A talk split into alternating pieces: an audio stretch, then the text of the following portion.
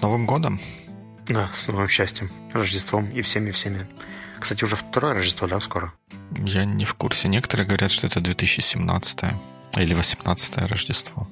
Ну, это же та же логика, что и старый Новый год. Я, кстати, недавно общался с одним из своих шотландских коллег, который спрашивал, что такое Old New Year, и мы достаточно долго пытались разобраться в концепции. Я, конечно, вспомнил про историю с календарями, но он скорее спрашивал про само название, как можно называть что-то old и new в одном слове.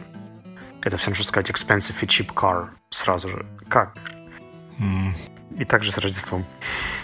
Может быть, ну и у меня, честно говоря, когда вот я особенно в Штатах был, я как раз был, жил, мы там жили, когда была зима, и вот это вот все – в Калифорнии, правда, этого не ощущается, что зима, но тем не менее.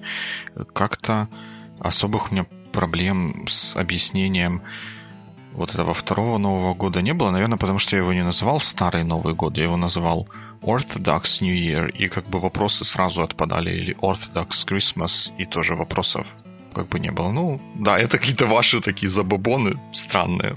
Окей, ладно, может быть. Второй, вот этот вот, вторая штука. Но, тем не менее, часть праздников уже позади, и мы возвращаемся в привычный режим боевикли. Или не очень привычный, вот какой-то в режим возвращаемся. Да, теперь каждую неделю, наверное, будет выходить все как и раньше.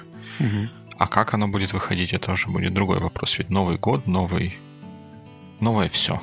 На прошлой неделе смотрел, как ты делал пост, ну, ладно, увидел твой пост про результаты Sonar One, и 99 выпусков это впечатляет. Да, но и львиная доля из них пришлась как раз на Байвикли. И мы... Я хотел сначала посчитать, как бы, сколько каждый из подкастов сделал выпусков, потом понял, что это не очень просто, потому что пришлось бы эти 99 выпусков как-то более-менее вручную разобрать. Это не увидел я простого способа это сделать. И в итоге не стал с этим заморачиваться, но, по-моему, у нас Байбикли было то ли 48 выпусков. То, то есть мы почти реально каждую неделю выходили. Без четырех, может быть. Или без трех, без четырех недель. Но мне кажется, ты поддался общему соблазну делать вот эти отчеты за год, да? Который, как обычно, гремит под Новый год. Ну, я не знаю, как, насколько он гремит и насколько я поддался соблазну, но мне кажется, в этом году этого было намного больше, чем я помню. Может, я просто плохо помню то, что год назад происходило. Но я это делал э, не, не из-за того, чтобы... Как, не из-за поддавания...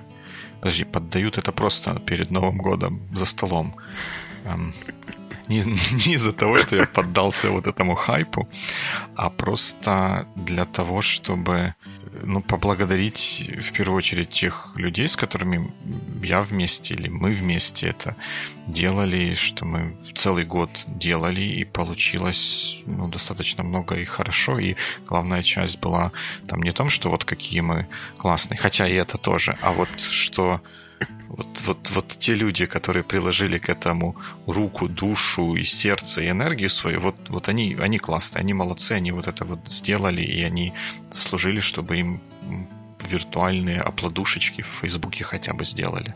Виртуальные оплодушки. А ты когда говорил, что это стало больше, больше в смысле каких-то результатов трекинга по, именно по Sonar One или больше в плане вообще медиа, социальных сетей и вокруг тебя?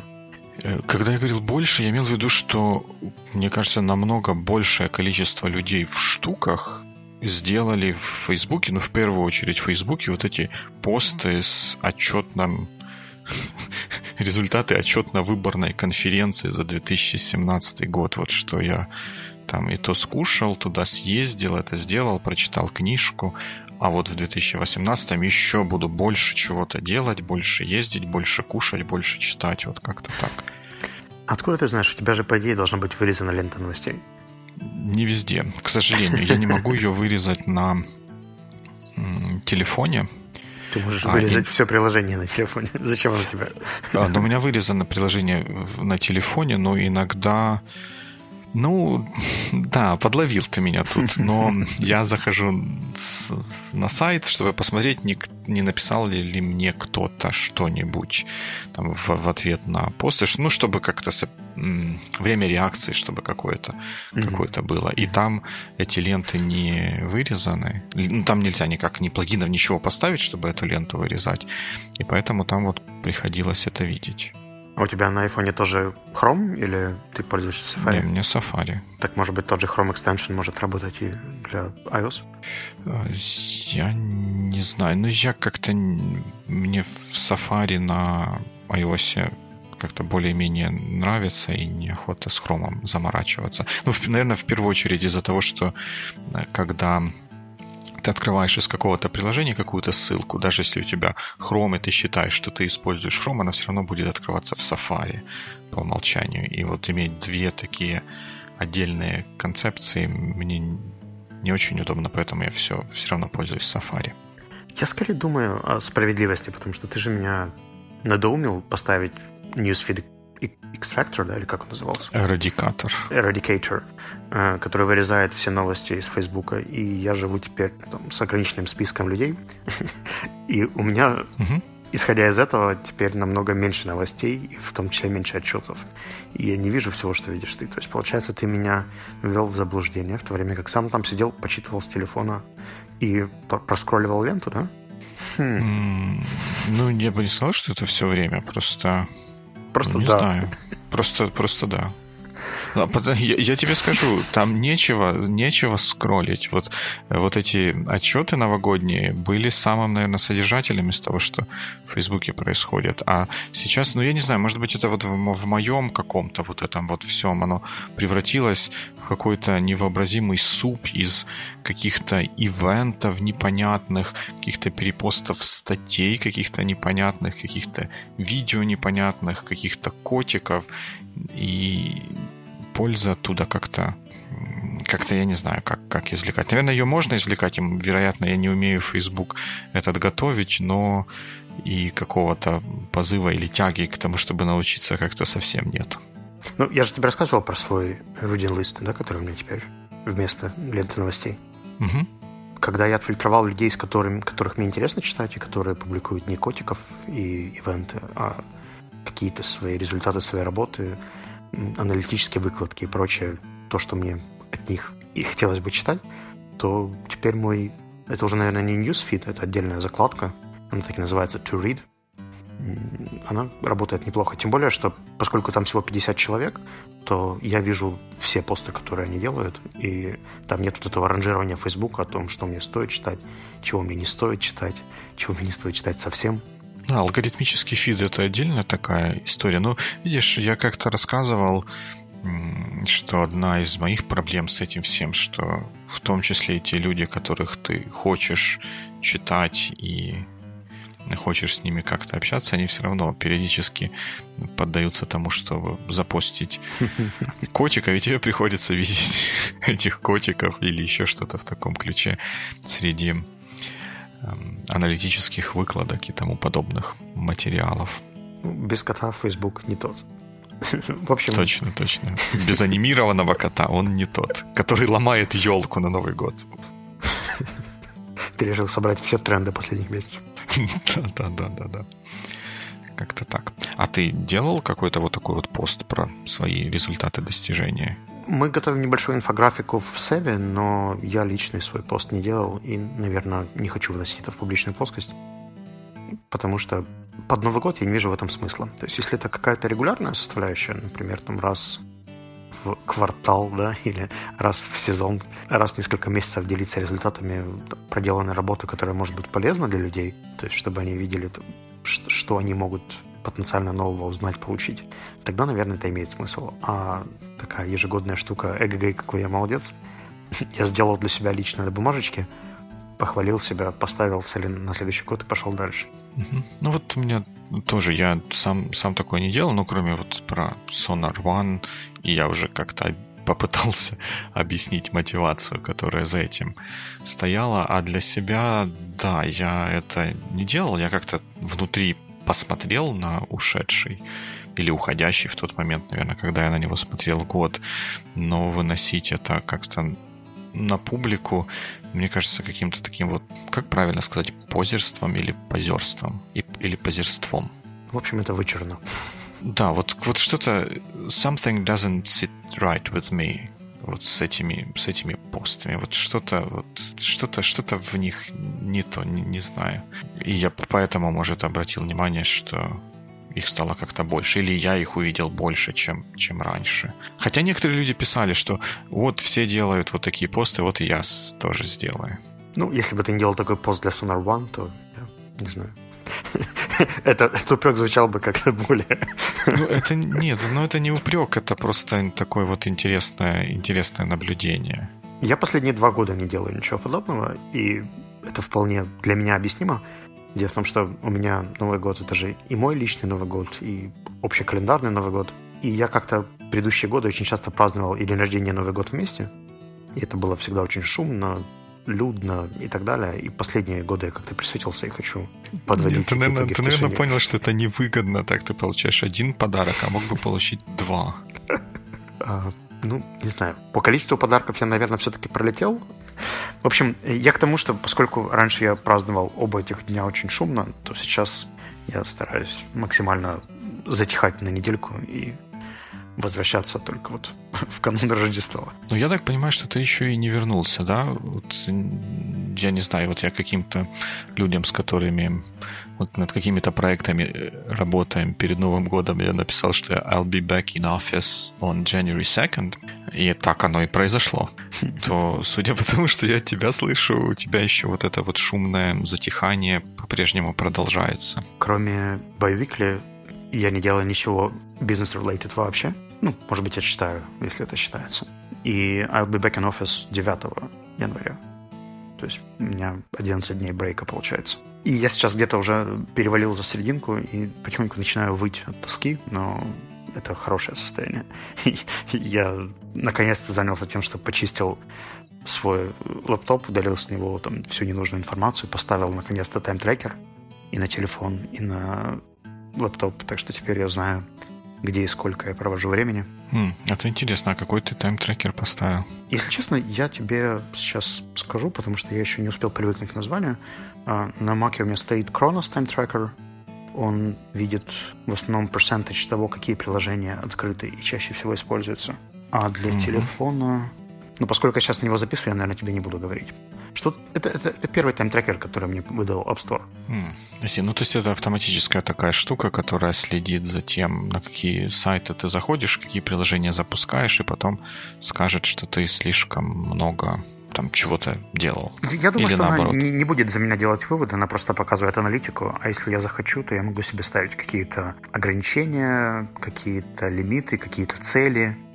Э, но я пока в это все не вникал, я сначала делаю просто аналитический срез потому что mm-hmm. первые дни я совсем залип онлайн, и когда почувствовал, что мне это надоело, пошел гулять и, вернувшись с прогулки, установил себе тайм-трекеры, чтобы примерно осознавать, куда я сжигаю свое время. Там с ограничениями самоконтролем есть такая софтинка для Мака, называется Self-Control.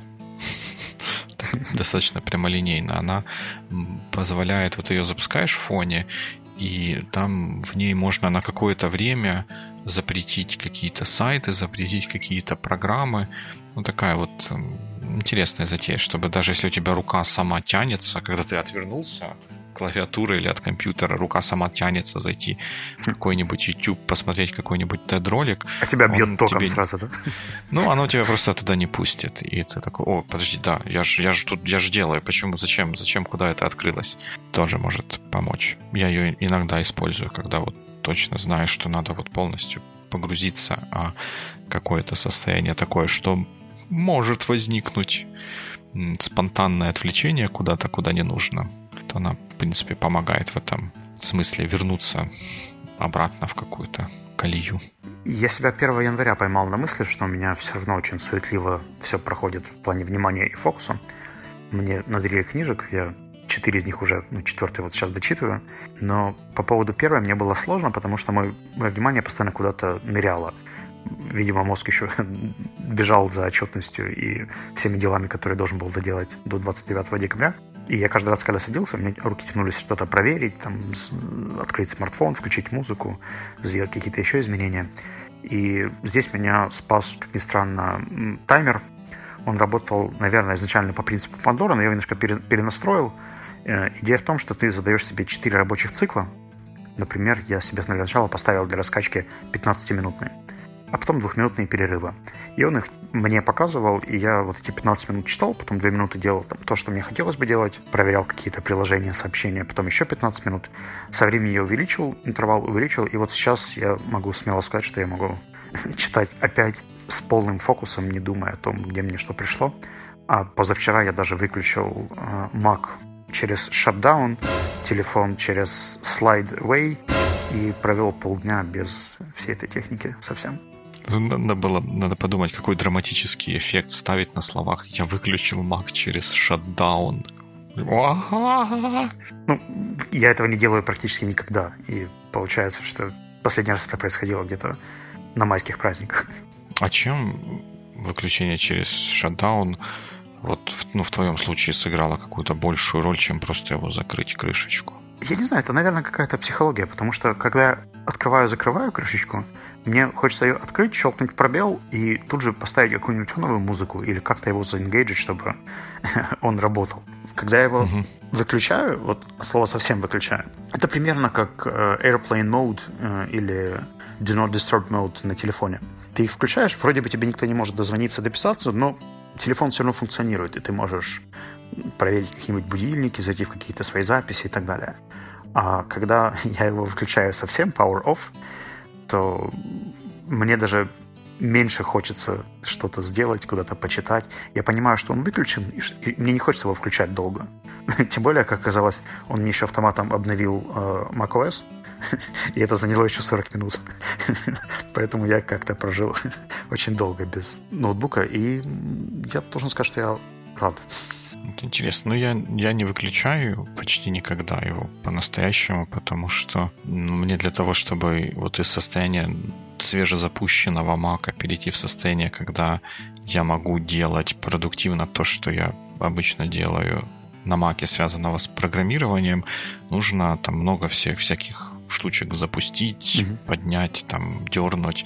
И это занимает как какое-то время не очень маленькое, и как-то хочется, чтобы оно вот ты подкрыл, оно уже вот сразу есть и, и готовое. Ты знаешь, для меня это скорее работает как э, концепция, ух, я даже не знаю, как ее на русском сказать, zero inbox когда ты отмечаешь все письма, да, удаляешь там, или рассортировываешь их по папкам, и у тебя нулевой почтовый ящик. Uh-huh. Также с ноутом. То есть, когда я закрываю все приложения, перечитываю все вкладки, что-то сохраняю, что-то удаляю, и я понимаю, что нет ни одного приложения, которое мне сейчас тянет и не дает мне закрыть ноутбук.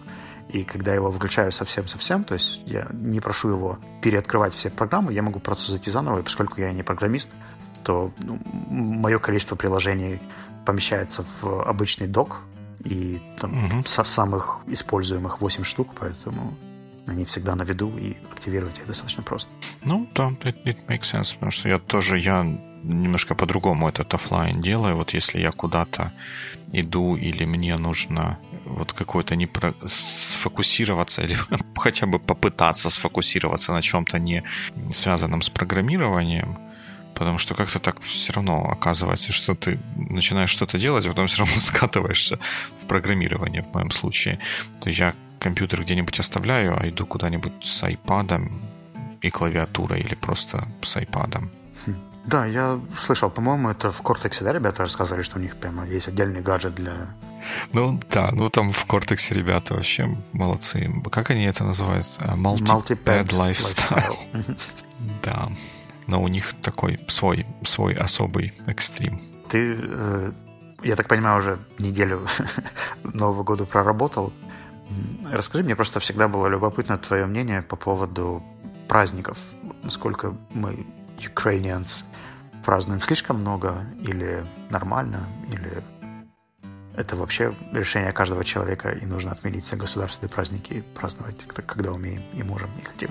Я не знаю, ты так широко в этот вопрос задаешь, что как-то не, непонятно, как на него ответить. С формальной какой-то точки зрения праздников, в штуках праздников у нас, если я правильно помню, такое же, как в США, по крайней мере, когда я активно за этими праздниками следил. То есть, что у них 10 праздников, которые потенциально генерируют выходные дни, что у нас 10 праздников, которые потенциально генерируют выходные дни. Хотя, по-моему, у нас стало 11. Какой-то новый праздник добавили. Или новый выходной день, по-моему, в этом году добавили. Ну, что-то в таком ключе. Ну, то есть их в штуках их количество одинаковое, но получается большая разница в том, что у нас вот этот праздник, он обязательно генерирует выходной день, даже если он выпадает на субботу или воскресенье, потом становится, что там, понедельник, да, обычно uh-huh. становится выходным днем. В Штатах это не так. Если он выпал на выходной день, то как бы бонусы не суммируются. То есть это просто один выходной в воскресенье. Вот это выходной, и, и все. То есть поэтому таких вот именно выходных-выходных получается, наверное, меньше в среднем, в среднем по больнице. И как-то там по-моему, вот эти, к этим выходным дням относятся гораздо менее серьезно, что ли. То есть, э, если там праздник какой-то типа Новый год, поэтому мы предыдущие три дня, хотя они и рабочие, не работаем, потому что мы собираем э, продукты на шубу, на оливье, там, на елку, на вот это вот все, там такого нет. Или, по крайней мере, я этого практически не видел ни, ни в каком виде. Ну, ты знаешь, пока тебя слушал, еще параллельно посмотрел. На самом деле у нас с американцами на три праздника больше, чем у американцев. У нас, получается, в 2018 году будет 11 государственных праздников, в то время как в Штатах государственных праздников будет всего 8. 8 federal holidays, да? Ну, там, наверное, список больше, но те, которые являются day off и угу. отменяют работу, и, и их всего 8, то есть на, на, на 3 меньше. Но мне кажется, это вопрос подхода, потому что из моего опыта работы с американскими коллегами, кроме как на Christmas, особых затишей в их бизнес-мире я не чувствую. В то время как у нас очень часто, знаешь, майские праздники это такая неделя, когда никого нельзя найти. Новый год теперь это уже две недели. Раньше была неделя. Mm-hmm. Ну, я бы сказал, что вот по моим ощущениям, вот два таких вот более-менее slow периода. Это неделя, где Thanksgiving, потому что он в четверг и пятницу, как правило, никто не работает. Ну, как-то берут отгул или как там это называется, paid time off. Mm-hmm. И, и Christmas, вот эта неделя от Christmas для, до Нового года, она вообще slow-slow, прямо barely moving. А та, которая Thanksgiving, она просто slow. А все остальное, оно как бы как бы just happens, и все. Ну, вот видишь, slow и dead, по-моему, просто разные прилагательные. Ну да, но ну, ну, все-таки слово это как бы еще что-то куда-то как-то движется, а когда dead это все no chances. У меня когда-то на заре моей работы с IT-компаниями была иллюзия, что первую неделю января можно работать. Там же все равно, по идее, 4 рабочих дня и все дела. И я очень заряженной энергией, с новыми заданиями приходил в компании и видел, что из группы в 12 человек доходит полтора. И попробовав такое два года in a row, я решил, что нет, я не хочу тратить ни свое время, ни силы этих полутора человек, пусть они все отдохнут, почитаю что-нибудь полезное в это время, а вернуться с новыми силами после Orthodox Christmas. Ну, это, наверное, в твоей специфике, когда ты людей учишь, правильно? Вот ты же об этом говоришь, да, что их не расшевелить после Нового года. Ну да, как-то мозг не в ту сторону настроен. Вообще не знаю, я как-то всегда жил в таком режиме более-менее, что ну вот первое число выходной, второе, ну может быть там как-то мы запускаем двигатель и только начинаем ехать, но уже начинаем ехать и дальше вот просто, просто едем. Вернее, говоря про, про себя, поскольку у меня такая, наверное, в какой-то мере более индивидуалистичная работа, хотя и с командой, и с вот, с вот этим вот всем. Мне не нужно заставлять других людей, чтобы они что-то делали в большой группе, собирались в какое-то определенное время в определенном месте и внимали разумному, доброму, вечному. Как-то вот я для себя какого-то замедления вот после новогодних, прямо после Нового года или перед Рождеством не ощущал. Да вот и сейчас тоже как-то business as usual. Ну, это даже касается элементарно переговоров. То есть последние какие-то серьезные вещи, которые я обсуждал, произошли 25-27 угу. Декабря, и с тех пор я так и не восстановил нормально ни один диалог. Ни, с, ни с кем из них общался. Причем не потому, что я отдыхаю, а просто потому что это уже из года в год, как показывает практика, что до 8 числа никто не принимает никаких финансовых решений, и вообще нет смысла встречаться и обсуждать какие-то планы на год. Ну, это да, это, это да, это безусловно замедляется, и несмотря на то, что я сейчас что-то там делаю, какие-то разговоры, общение, проекты, которые завязаны на коммуникации, они подвисшими висят еще с прошлого года, потому что не все вынырнули. Да, что не все? Почти никто еще не вынырнул почему-то. Ну, возможно, посмотрим по статистике прослушивания подкаста, кто... Кто как, кто как вынырнул. Кстати, про статистику. Я забыл... Нет, не я забыл, а вот ты, наверное, тоже же отвечал на этот опрос про YouTube против Теда. Угу. И там получилось интересно. Ну, в принципе, как? Можно тут распушить хвост и сказать, что я... Ну, вот я же говорил. Ну, получилось так, как я ждал. Я задавал вопрос про то, что чему люди доверяют больше видео с YouTube или видео с TED, или я уже наверное, стоило бы открыть непосредственно этот опрос. Ну, идея была такая, чему люди больше доверяют, и так получилось, что две трети опрошенных, их там около 70-80 человек образовалось, сказали, что они больше доверяют тому, что они увидят в Теде, чем тому, что они увидят просто на Ютубе. Так что вот есть такая история. Но это, наверное, не самое интересное в этом всем, потому что это, ну, можно было, наверное, как-то ожидать и спрогнозировать, а там невольно получился еще дополнительный вот такой вот способ или дополнительный угол изучения поведения людей. Я в конце вот вопроса и перед вариантами ответов, так как их Facebook показывает, попросил людей расшарить вот этот вот пост, чтобы побольше людей на него ответило, чтобы вот было более репрезентативные результаты. Так вот, получилось, что ответила на, вопро- на опрос, то есть кликнула да или нет, или что там, YouTube или TED, 70 человек, а расшарила, хотя там прямым текстом это было написано, пожалуйста, расшарьте, э, всего лишь 5 человек что тоже, мне кажется, интересное. Я думаю, что здесь два уровня. Первое, что, может быть, туда кто-то не дочитал, потому что варианты можно увидеть сразу и не особо всматриваться, что там еще написано. И не вчитываться в вопрос, просто ответить, да, что, что так все, нравится. все, все же и так понятно. Это интуитивно понятный вопрос. YouTube или TED? Ну, э, да, про интуитивно понятный вопрос. Вот один из людей, которые отвечали, он прокомментировал, он, он поставил свою какую-то галочку и прокомментировал, что он сейчас больше пользуется YouTube, но хотел бы больше пользоваться TED. И после того, как мы обсудили, что на самом деле вопрос был про другое, не про то, чем кто больше пользуется, а чему больше доверяет, он сказал, что не-не-не, конечно, все наоборот, не так, как я проголосовал. Поэтому, поэтому, может быть, и цифры тоже такие не совсем отражающие действительность. Ну, а второй момент касается, наверное, какой-то какого-то социального кредита, который есть у каждого человека.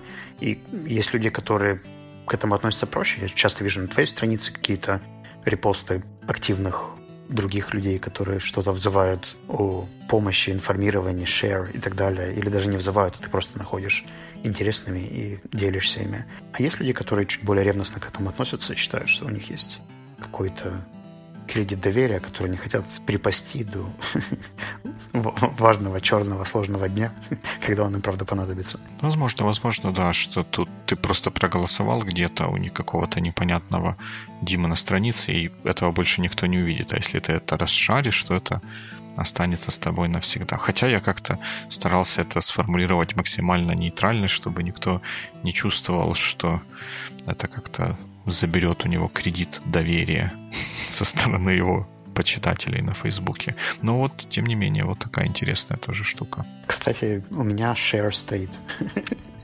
Я нашел твой пост.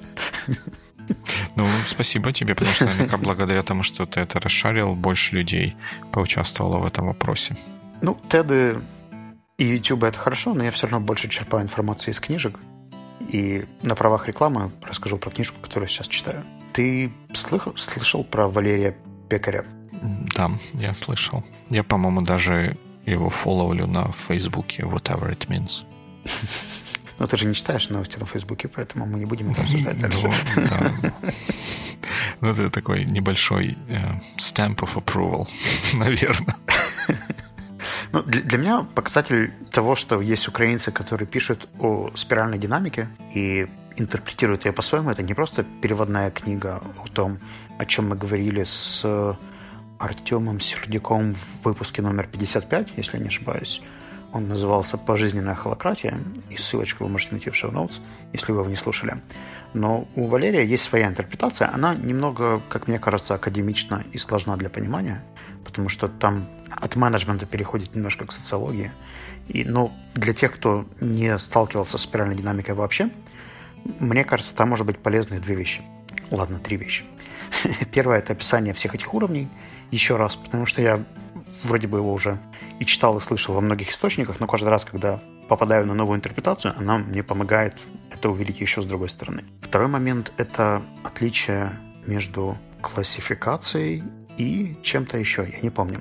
Но, в общем, идея в том, что Валерий неплохо объясняет в этой книге, почему не стоит использовать эту штуку для стереотипного мышления из серии «А, это компания оранжевая, а этот чувак зеленый, а там, этот бизнес синий», что нет там, четких цветов, и это все где-то между, между тонами, и мы одновременно можем находиться в разных цветах и в разных положениях, и это не как интроверт-экстраверт, там, где ты можешь принадлежать к одному или второму или смешанному типу, а это что-то такое динамичное и перетекающее. Ну и, пожалуй, третий момент – это как это работает в командах и организациях. Дальше идет объяснение уже целых сообществ, стран и цивилизаций. Там становится немножко сложно.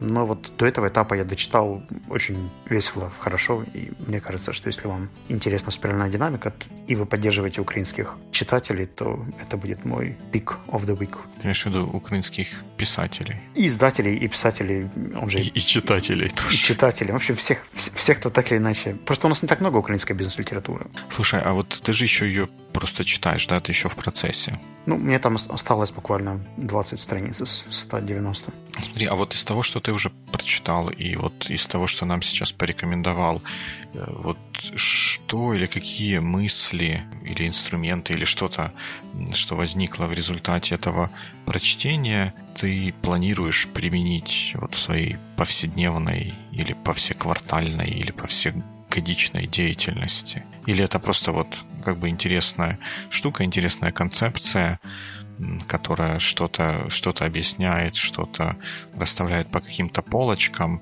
но она ну, не приводит, ну, не, не привела для тебя к каким-то практическим сдвигам. Пожалуй, у меня возникло несколько мыслей, которые я записал в свой черный блокнотик.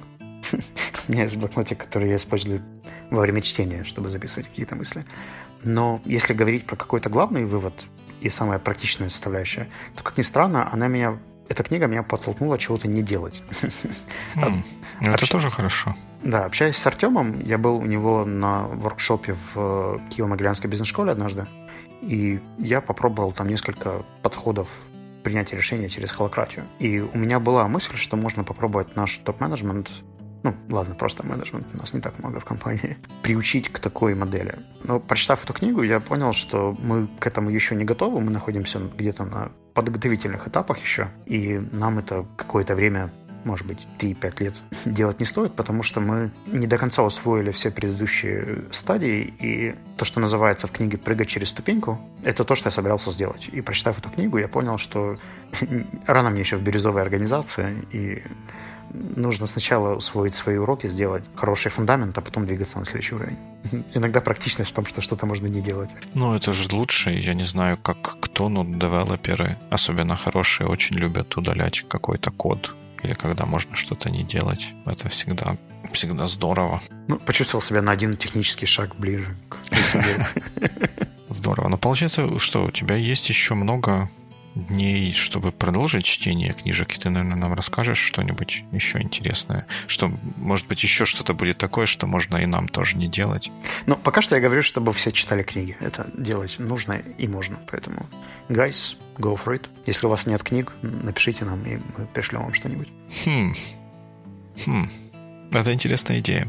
Э, в любом случае, я не знаю, можем ли сейчас мы пообещать, что мы пришлем книжки, но вот первая часть этого посыла, она остается в силе. Напишите нам, что вы планируете делать в новом году нового.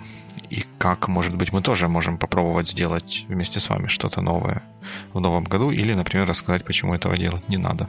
Ну, почему? Можно даже пообещать. Я готов отдать книгу, которую дочитаю Валерия Пекаря, тому, кто интерес... кому это интересно, и если этот человек напишет, как бы это сказать, внятный, конструктивный комментарий к нашему выпуску, на сайте sonar.one. Hmm, I smell competition. Да, ну я буду очень субъективно оценивать адекватность комментариев, поэтому простите заранее. You have been warned, так что... Я думаю, что как раз ко времени публикации подкаста я уже дочитаю книгу, поэтому без проблем с ней распрощаюсь. Я не очень сентиментален, да, сентиментален в этом вопросе. Единственная коллекция книжек, которую я храню, это Макс Фрай, вообще фэнтези, который с бизнесом не связан, а все остальные раздал. Ну, супер. Так что, значит, мы ждем ваших комментариев и услышим... Нет, мы вас не услышим. Вы нас услышите на следующей неделе. Да, мы готовим для вас сюрпризы в новом году, поэтому stay tuned и keep in touch. Bye-bye. Пока-пока.